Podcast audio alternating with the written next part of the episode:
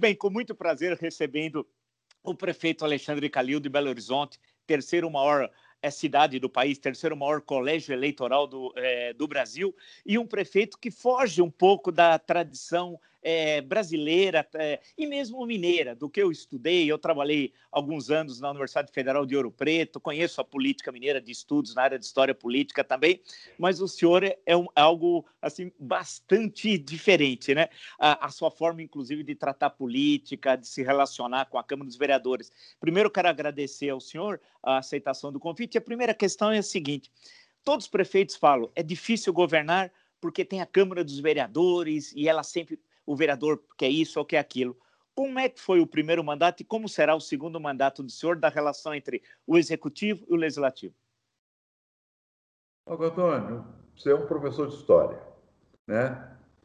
Que é uma das minhas grandes frustrações, né? Não, não ter estudado história e não saber tocar violão, mas Deus não quis. Bom, eu comandei a Câmara Municipal, quer dizer, eu tive a minha base usando a velha política que é entregando o serviço na ponta. Quer dizer, o vereador se reelegeu da minha base porque ele entregou a obra lá na ponta. Eu não dei cargo, nem um cargo para nenhum vereador. Entendeu? Então você sabe muito bem que é assim que funcionava antigamente. Né? Porque eu sou empreiteiro da Prefeitura de Belo Horizonte, quer dizer, eu deixei de ser quando assumi a prefeitura, há mais de 40 anos. Né? Ah, meu pai começou em 65. E como é que era que o prefeito fazia? Ele fazia as ruas, asfaltava, é, é, sinal, é faixa, é poda, é, é um síndico, mas atendendo a minha base a tempo e a hora, sabe? Então, eles falam de nova política, aquele negócio de entupir de carro, fazer aquela bobajada que não funciona, que não dá voto, e que sendo que cada vereador tinha sua entrega para mostrar no final do mandato. Então, eu tive uma base tranquila, sólida, sem nenhum problema, simplesmente usando o que se usava antigamente. O vereador solicita, quer dizer, ele trabalha para o povo da região dele, ele trabalha para o prefeito que está atendendo a região dele e para ele que está atendendo a região dele. Então, isso foi simples assim. É, durante esse ano, antes do processo eleitoral de novembro, a, a grande questão que se colocava para alguns era uma relação entre a combater a Covid-19 e o processo eleitoral. Ou seja, alguns faziam a relação que, olha, esse prefeito, se começar a fechar o comércio para proteger a vida é, dos munícipes, vai ter problema lá no processo eleitoral em novembro. Se falava muito isso nos meses de abril, maio, junho e assim por diante. O senhor, aí em Belo Horizonte, eu acompanhei daqui de São Paulo, tomou medidas ousadas em relação a essa questão. Né? É, e, e aí, para surpresa de alguns, foi reeleito no primeiro turno com dois terços dos votos. Ah, como é que se explica isso, do senhor ter enfrentado de forma, como outros fizeram na Europa, vale lembrar, de forma mais dura para impedir a circulação da Covid-19 e o sucesso eleitoral? Há uma incompatibilidade entre uma coisa e outra ou não tem nada a ver? Marco Antônio, é, isso é uma questão de, de vida, né?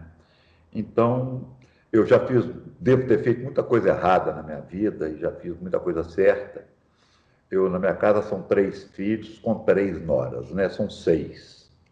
Desses seis, três são médicos. Né? Então, nós estamos falando em medicina, em ciência, em, em, em vida. Pobre coitado daquele que troca 100 mil votos por uma vida. Então, quando eu decidi a proteger a ciência e a vida, eu não decidi pensando em eleição. Eu decidi pensando que eu não tinha mais idade para carregar caixão nas minhas costas e na minha consciência. Então, essa foi uma decisão simples assim. Não sou demagogo, não sou, era realmente uma incógnita, a gente não sabia o que ia acontecer na eleição. E eu disse o seguinte, gente, entre perder a eleição e ser responsável por uma morte, quem já perdeu pai, quem já perdeu mãe, como eu, Entendeu? Então eu te dou uma notícia aqui agora. Meu filho está infectado. Ele é médico. Quer dizer, o, o, o, os negacionistas vão para o hospital. E ele, que é um médico que está tá lá no ambiente mais é, perigoso, ele está infectado, poxa. Quer dizer, que brincadeira é essa? Você já imaginou o que Deus podia me mandar se eu tivesse pensado nisso? Graças a Deus ele está muito bem, está isolado, está tá, tá, tá, tá, ótimo, que ontem ele já veio é, me amolar por causa de Atlético, no telefone, depois do jogo, já isolado. Mas é, esse é o ponto, cara.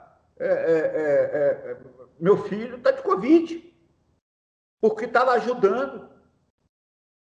Tá certo? Que está atendendo, e lá entra cara com, com, com, Ele é ortopedista, mas entra cara contaminado, entra gente contaminada, passa enfermeira contaminada, de máscara, de tudo. Está doente. Onde é que nós estamos? Que país é esse? Que país é esse que nós estamos? Então, por coincidência, eu recebi essa notícia anteontem. Entendeu? Então, é, vai pensar em voto? Você troca seu filho por um voto?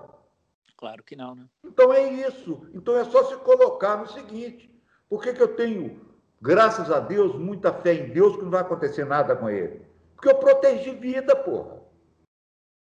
Eu protegi vida. Deus vai me proteger agora. Falando em vida, o senhor no programa Roda Viva é, é, teve ah, muitas das pessoas não conheciam o senhor é, e conheceram no programa Roda Viva tal. Ah, e um político que, que, não, que não é de São Paulo, eu nem sei onde ele mora, que é o Eduardo Bolsonaro, que deve ter um domicílio falso aqui em São Paulo, porque ele não é de São Paulo, não mora aqui. Ah, ele disse, logo em seguida, a partir de uma declaração do senhor sobre a possibilidades de necessidade, se fosse o caso de fechar o comércio, etc., ah, que o senhor era um projeto de ditador e foi repugnante a sua postura. Como é que o senhor responderia isso ao que disse o filho do presidente, deputado Eduardo Bolsonaro? Eu respondi, eu, eu, eu, respondi, vou, vou, vou repetir o que eu falei para a Andréia. Eu não respondo, deputado, sabe? É, é aquele negócio, se não tiver público, não tem picadeiro. Se não tiver picadeiro, não tem palhaço. Então, é o seguinte, eu só penso diferente, pô eu penso diferente dele. E nós vamos chegar num ponto nesse país que nós vamos poder pensar diferente sem um agredir o outro. Eu penso diferente dele. Eu sou prefeito da terceira maior capital do estado do segundo maior colégio, não é terceiro não, viu? Do segundo maior colégio eleitoral do Brasil. Entendeu? Sim. Então eu não tenho tempo de brincar de Twitter. Eu não criei filho em política, não. Meu filho está em hospital. Os outros dois são advogados privados, que não entram em nada público. Então, pelo menos se respeite um pouco. Um cara que nunca agrediu ninguém, nunca fez nada com ninguém, nunca agredi ninguém, entendeu? Eu só respondo a agressão. Nisso eu sou muito bom. Mas nós vamos chegar num ponto que vai todo mundo entender, tanto da extrema esquerda quanto da extrema direita, né? Que, primeiro, pobre não é burro, é pobre. Não teve oportunidade. E que esse país vai todo mundo conversar. Vai todo mundo conversar uma hora. Ele acha uma coisa, eu acho outra. Eu não sou ditador, não. Eu fui eleito na terceira maior capital do Brasil, como você disse, com dois terços da votação. Eu fui eleito. Como eu defendo a eleição do presidente da República. Eu não concordo com algumas coisas, mas ele foi eleito pelo povo. E quem é eleito pelo povo tem que ser respeitado pela sua opinião. Eu não tenho que ter a opinião do deputado. Eu não sou um dos 500 que está lá. Eu sou prefeito da terceira capital do país. Justamente, eh, o senhor como prefeito, certamente a, a Covid-19 impactou as finanças da prefeitura. Presumo que tenha caído, não sei se estou certo, o recolhimento de impostos por, pela contração econômica que ocorreu em todo o país. Como é que o senhor traça a perspectiva da gestão do senhor no primeiro ano do segundo mandato para 2021, tendo em vista que, infelizmente, dá a impressão que a crise é, sanitária deve continuar, se não todo ano, ao menos no primeiro semestre do ano que vem, e com impactos na economia e certamente na, no orçamento da prefeitura, presumo. Como é que o senhor vai enfrentar essa questão? Nós estamos muito bem nessa questão financeira e estrutural. Não hum. temos problema nenhum. Adiantamos o 13 terceiro, adiantamos o salário para jogar mais dinheiro na economia. Jogamos quase 700 milhões na economia de Belo Horizonte antecipadamente, até para evitar o, o, o, a aglomeração de receber o salário e, todo mundo ao mesmo tempo. Nós vamos passar com superávit, com dinheiro em caixa, tá certo? Nós já estamos com arrecadação pré-pandemia, por incrível que pareça, porque estão um estudo da UFMG, né, da área econômica, que quanto mais duro você for com a pandemia, mais rápida é a sua recuperação. E a gente está vendo isso na prática. Quer dizer, nós não só nos seguimos por infectologistas e virologistas, não. Nós somos parceiros da Universidade Federal de Minas Gerais, que, como você sabe, é um berço pensante do Brasil, que está aqui do meu lado. Eu te dou um exemplo simples. Se a gente receber hoje aquela vacina da Pfizer de menos 70 graus, eu tenho já reservado na UFMG 15 freezers para armazenamento dessa vacina, com a capacidade de 1 milhão 240 mil doses.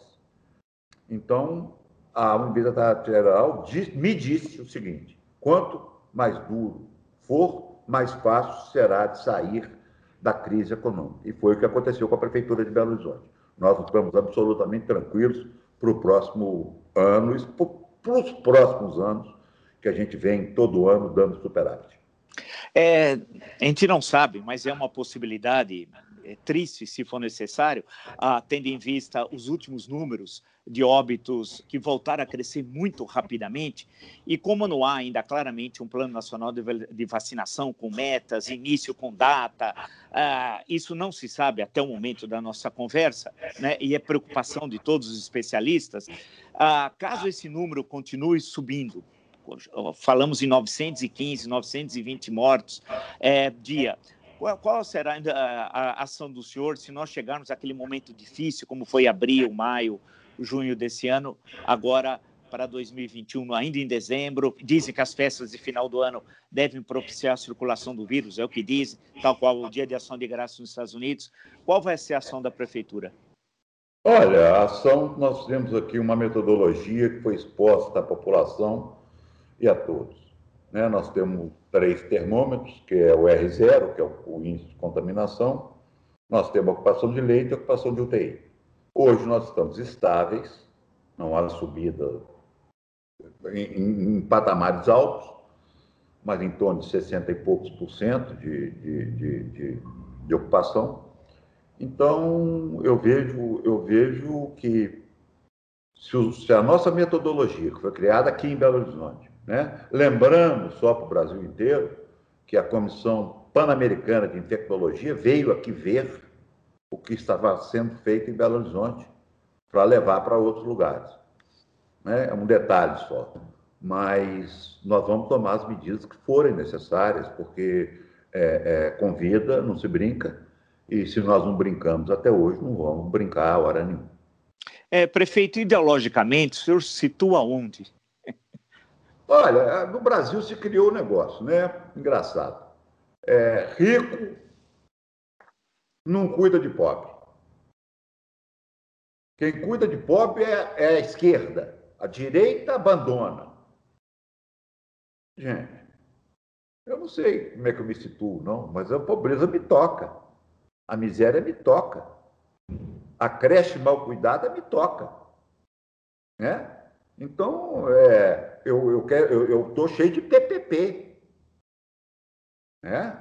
Quer dizer, isso aí para a esquerda é, é, crime de morte. Eu tenho PPP de escola, eu tenho PPP de unidade de saúde, de hospital, de iluminação, e cuido de creche, e cuido de, de, de asilo, que são os IRPIs, e cuido dou cesta básica para o aluno que não está indo na, na escola e não tem o que comer. Então, é esse, é, ideologicamente, eu sou assim.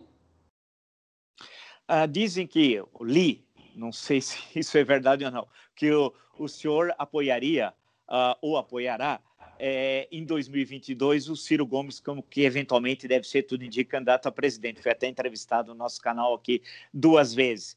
Como é que o senhor se posiciona? Eu sei que é uma, é, o senhor mesmo disse, eu também concordo, dois anos é uma eternidade. Né? Ah, mais uma eleição presidencial, pensando assim, que são mais ou menos, a gente mais ou menos tem ideia de quem vão ser os, os participantes, alguns deles. É, o senhor apoiaria Ciro Gomes? Ou com qual perfil de candidato o senhor se identificaria em 2022? Olha, o, o, o ministro e governador Ciro Gomes é meu amigo. Né? Agora, eu não tenho nenhum compromisso com ele. Quando eu o apoiei, e diga-se de passagem que na, em Belo Horizonte ele foi segundo lugar, né? só em Belo Horizonte, me parece, e no Ceará e em Fortaleza, ele não tinha nenhum compromisso comigo. Né? Ele, ele, inclusive, disse: Eu nunca vi isso. Falei: Não, não, eu estou apoiando a sua candidatura no primeiro turno porque te acho mais preparado de todos. Isso é uma opinião minha. Né?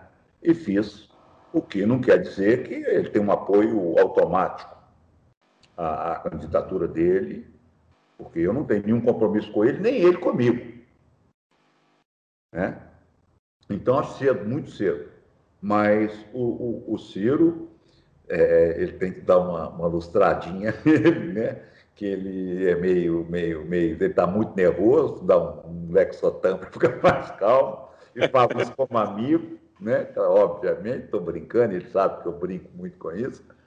Ele é um cara preparado, isso não tem dúvida nenhuma, é um cara que indignado, que eu acho muito importante, a indignação faz parte do, do cara sério, ele não aceita certas coisas, né? como temos muitos políticos assim, muitos muitos candidatos que surgirão.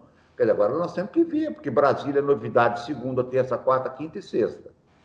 Sábado domingo, vocês repercutem a, a, o, o, samba do crioulo doido da, da, da semana. Então, o que, que vai acontecer até lá? A gente nem imagina. Então, está aqui a eleição. Isso é que eu quis dizer. Está aqui aonde? Daqui aonde a eleição? A gente não sabe, não sabe quem serão os candidatos, quais são as propostas, com quem vão se aliar. Né? Pode ser que o Ciro se alie a um cara que fala, com esse eu não vou.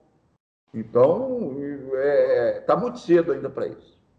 Ah, Minas Gerais sempre teve um papel importantíssimo na, na história do Brasil no Império, vários políticos mineiros foram, preside foram presidente do Conselho de Ministros. Na República, vários mineiros foram presidentes da República, ocuparam altos postos nos ministérios.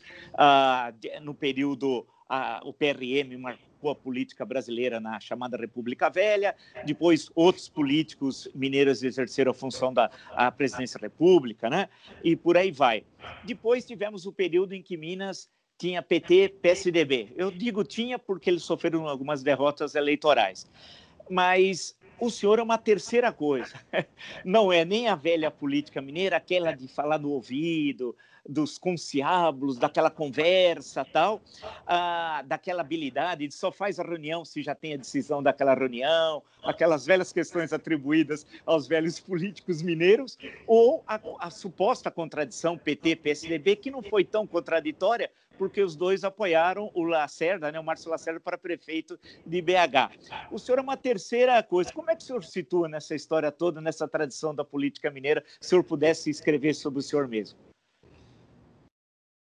Marco Antônio, o que acontece é o seguinte: Minas foi muito abandonada, né? Você acabou de citar.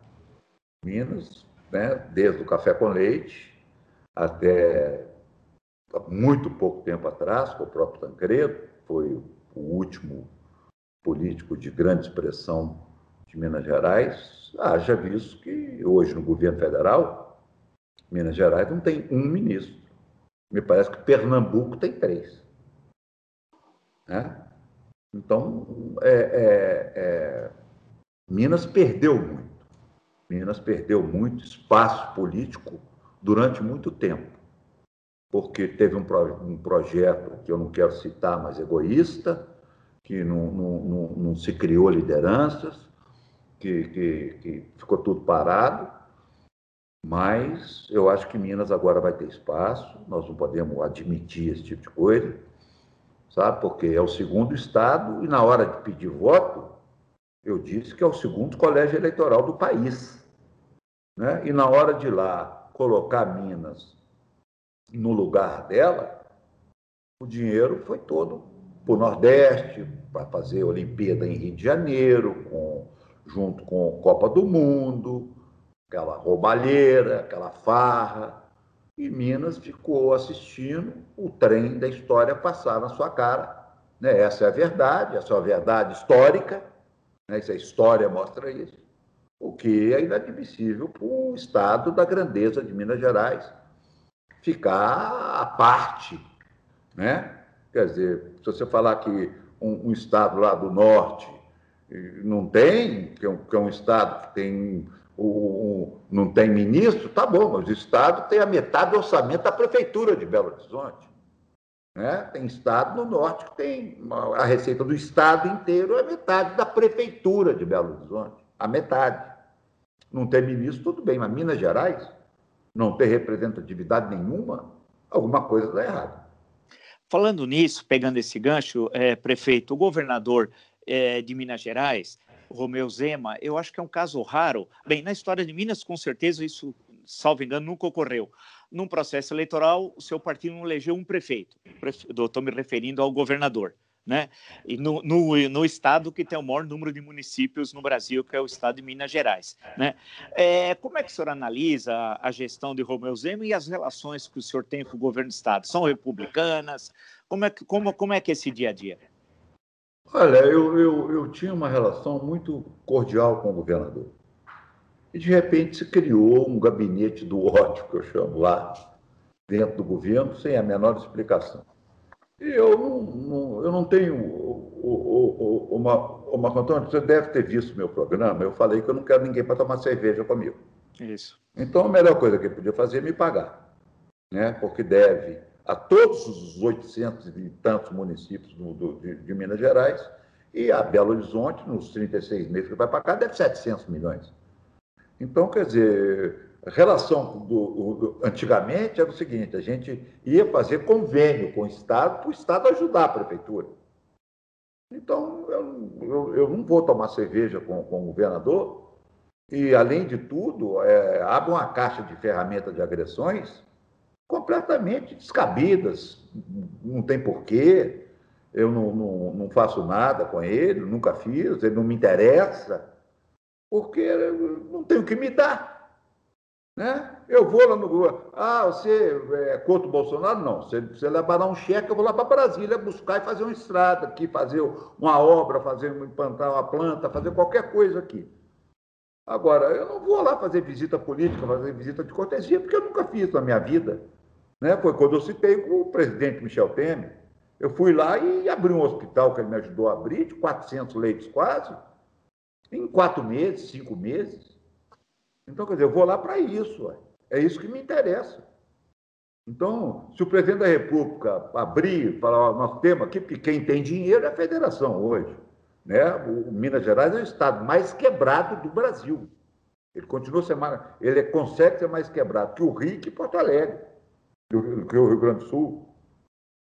Entendeu? Então, o, o, o, por que esse ódio de mim? Eu não tenho motivo para ter ódio dele. Ele nunca, ele nunca fez nada comigo, eu nunca fiz nada com ele. Provavelmente porque ele identifica no senhor um provável candidato em 2022 contra a reeleição dele. É possível, né, fazer essa relação até, né? Eu acho que é, é, essa relação ela é muito idiota. Porque se o cara fizer uma boa gestão, né, como eu disse, nem se descer o anjo Gabriel vai ganhar dele. E se ele fizer uma merda de uma gestão, qualquer um chegar lá vai ganhar dele. Então eu fiz quatro anos de gestão, né? acredito que a população gostou da gestão e respondeu: quem manda é o dedo. Vai lá e aperta a urna eletrônica. É o dedo que manda. Não adianta mais negócio de, de tira do bolso do colete, o negócio coliga de cá, coliga de lá. Isso quem vai definir a reeleição de governador, de presidente da República, é a gestão. Sabe? Pode ser essa minha diferença para os outros. Né? Se entregar o que prometeu, vai ser reeleito, pode ser o candidato que for. Se não entregar, vai perder para qualquer um, não é para mim, não. É para qualquer um. Então, quer dizer, o Brasil não enxergou isso ainda. Entendeu? O Brasil não enxergou que mudou. Então, voltando àquilo, pobre não é burro. Não teve oportunidade e é pobre. É simples assim. É, prefeito, eu tinha prometido não me estender na entrevista e nem falar de futebol do Clube Atlético Mineiro, porque eu admiro muito, eu gosto muito de futebol e lembro do time de 71, quando foi o primeiro campeão brasileiro, né, gol do Dario, né?